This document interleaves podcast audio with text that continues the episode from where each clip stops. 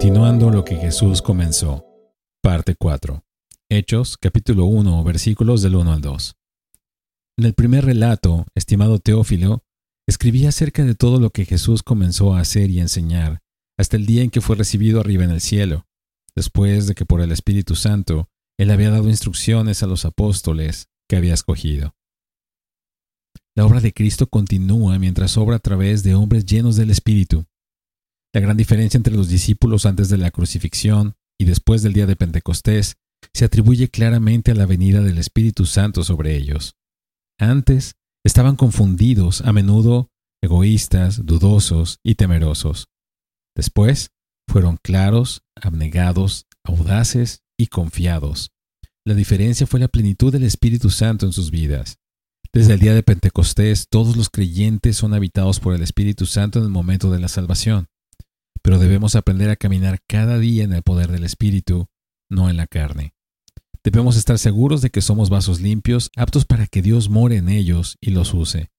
Debemos buscar al Señor para que nos llene todos los días, para que Él pueda hacer su obra a través de nosotros.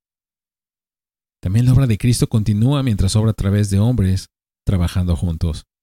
Si bien el libro de los Hechos enfatiza el ministerio de dos grandes hombres, Pedro y Pablo, muestra claramente que estos hombres no eran espectáculos de un solo hombre. Trabajaron junto con muchos otros para hacer la obra del Señor.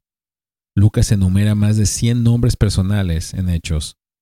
Él muestra que Dios tiene su interés en las personas y que obra reuniendo a estas personas en su iglesia.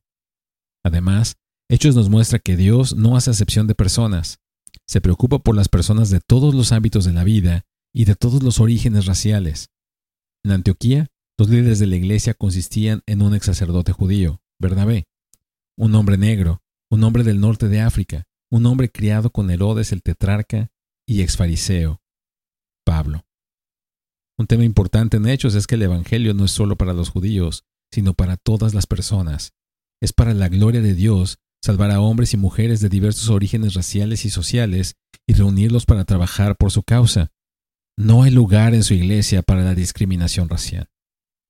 Además, la obra de Cristo continúa mientras obra a través de hombres con confianza en el poder de la palabra de Dios. Otro tema importante a lo largo de Hechos es el poder de la palabra de Dios. La iglesia debe continuar enseñando como Jesús enseñó. En Lucas se puede ver el énfasis en el ministerio de enseñanza de Jesús creía y enseñaba poderosamente la palabra de Dios. La palabra de Dios es la semilla del Evangelio que tiene el poder de dar vida a los pecadores muertos. El libro de los Hechos contiene 40 referencias a la palabra de Dios. Los apóstoles no querían distraerse con deberes administrativos, declarando su prioridad, nosotros nos dedicaremos a la oración y al ministerio de la palabra. Así leemos que la palabra de Dios seguía difundiéndose. No estamos comprometidos con la obra continua de Jesús a menos que estemos comprometidos con la enseñanza y la predicación de la palabra de Dios. Bendiciones.